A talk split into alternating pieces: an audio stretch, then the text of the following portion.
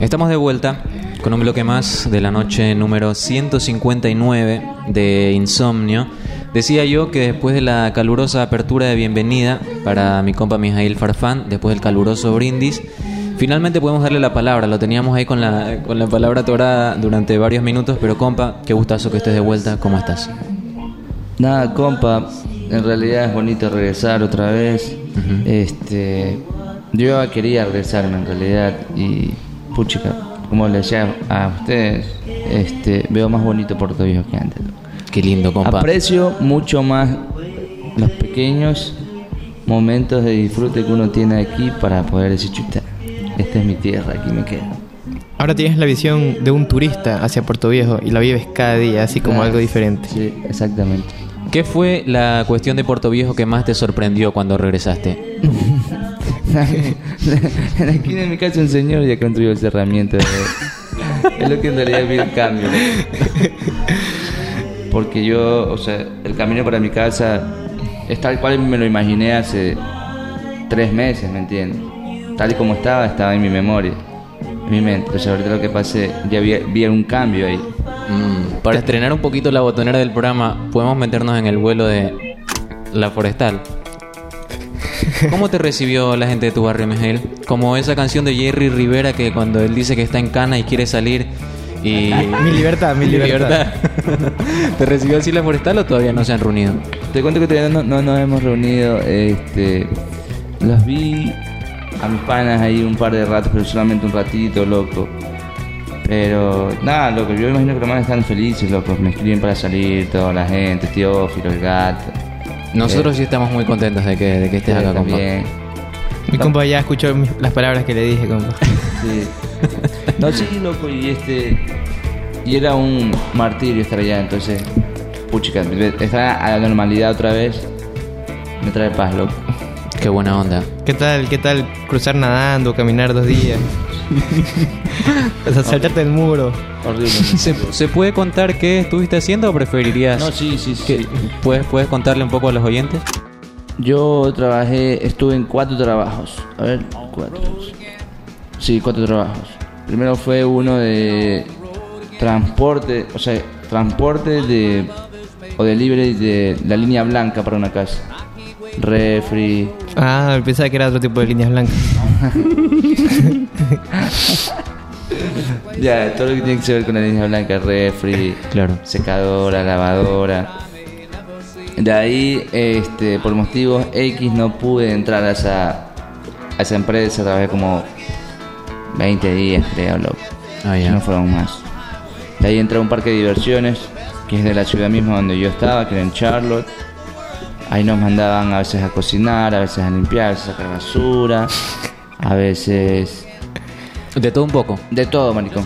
Te De quiero todo. preguntar algo. eh, cuando tú me contaste del parque de diversiones, yo dije, qué bacán, loco. Está, este man está trabajando en Disney. En o sea, Disneylandia. cuando no puede, cuando, digamos, me imaginaba yo, ¿no? Cuando sale del trabajo se debe poder subir a Space Mountain, no sé, a alguna montaña rusa, en algo. Te cuento que sí, loco. Yo, yo mi rato libre yo me subí a las montañas, loco. Yo, gracias a Dios, alcancé a subir matito en las montañas del parque, loco. Sin hacer fila. Sin hacer fila. O sea, Oh, sí, lindo, obviamente lindo. tenías que hacer fila, loco. Obviamente tenías que hacer fila, pero yo me cambiaba la camiseta y oh, nos subíamos normal. Pero era un trabajo que mentalmente, no tanto física, pero mentalmente te agotaba. ¿Cómo, ¿Cómo es la gente de Charlotte, compa? En el sentido de que habías ido de turismo tú ya a los Estados Unidos, digamos, a la Florida, si mal no recuerdo. Eh, perdón que cuente tus infidencias también. Entre el trato del ciudadano de la Florida con el ciudadano de Charlotte, ¿cómo es la, la diferencia así? No te digo del autóctono, porque capaz no haya gente autóctona, es bastante, sea bastante difícil, pero la mezcla de gente allá, ¿cómo, cómo recibía a un ecuatoriano de 27 años? Te cuento que- Caucásico, de barba.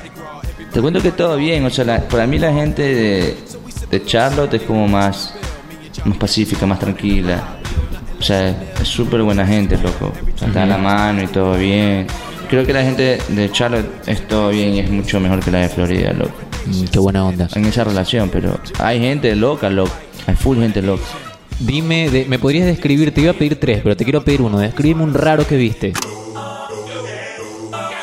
Una vez al WhatsApp, nos envió al grupo de WhatsApp que tenemos los tres, enviaste un doble mío.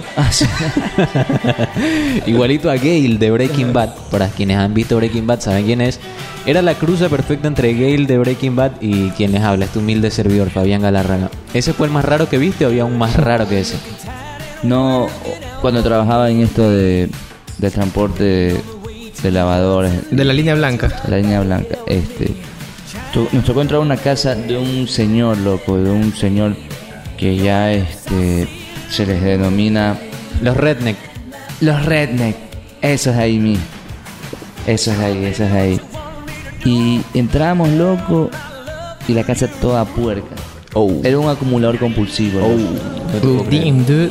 Y, y era de todo de calavera, loco. ¿Qué? Era un, era un señor gótico. Me imagino que era gótico en realidad. Porque todo oscuro, pero la casa olía a pezuña. Olía, Damn. olía full pezuña, loco. Y O sea, como, como un queso. sí, Un queso bien rancio. sí. ¿Tenía calaveras por todas partes? Sí, imagínate un rockero, o sea, era, un- era uno de estos de aquí, pero mi amigo me dijo que era un, un redneck. Ah, ya. Y que en realidad él solo nos dejaba entrar hasta, hasta cierto punto de la casa. Ay, ay, ay. De aquí para adelante ya no podías entrar. Y ahí, ¿cómo hacías el delivery? O sea, la Se lo entrega. deja- Se lo dejábamos hasta ahí. O sea, en el calabozo donde tenía encerrada tres colegialas sé desaparecidas hace 70 años no las dejaba entrar. Sí, yo no sé qué tenía, pero. Ay, ay, ay. Pero no dejaba de fumar tampoco. Así que en el ratito que nosotros estábamos, él se fumó así que unos tres cigarros. ¿Qué? No dejaba de fumar. ¿Y qué edad tenía el, el tipo Ahora este? le pongo unos 70 años, loco. Damn, está. Ese sí es horrendo tostado. Es, ese tipo de gente no se ve por aquí. No, no, pero te digo, me imagino que ese man era un loco, un típico. ¿Qué había encargado loco. o estás violando un acuerdo de privacidad si me cuentas qué artículo de línea blanca había encargado? No, era una refri. Ah, perdón. ¿De tres puertas? ¿Cabría una colegial adentro?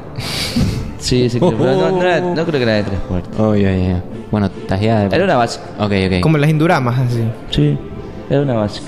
De dos puertas, no. Qué buena onda. Eh, bueno, volvamos a otro ambiente, ¿no? Eh, quería preguntarte, paisajes lindos que hayas visto. ¿Cuál fue el paisaje más lindo? Tú eres alguien que cuando va a algún lugar eres de valorar mucho el, el entorno, lo que te rodea, los paisajes de la naturaleza, atardeceres, peñascos, eh, canales.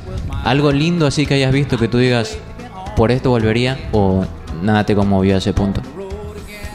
Eh, no, es que no. yo- si me ponen a elegir, yo no volvería ya. O sea, te pareció mejor ver el canal de la forestal que todo, que todo lo que viviste ya. O sea, hay cosas Los bonitas, paisajes, loco, los hay sí, pero describe un paisaje bonito, por ejemplo. La no, del, la del trabajo. Me contaste que una vez fuiste a un bosque, por ejemplo. ¿No te pareció Ah, ya, sí, el último, la última que fui sí fue chévere.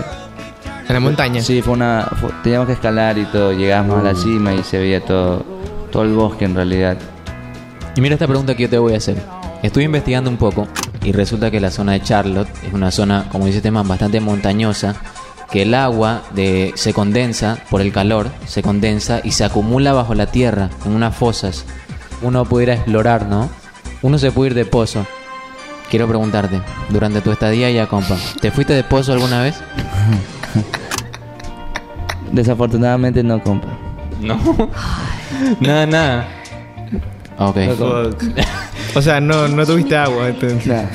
Así como me describiste al más raro, ¿alguna vez, no sé, te, te pinto la siguiente situación, ibas en un Uber, eh, te parqueaste en un semáforo, miraste a tu derecha y viste cruzando la calle a una mujer hermosa?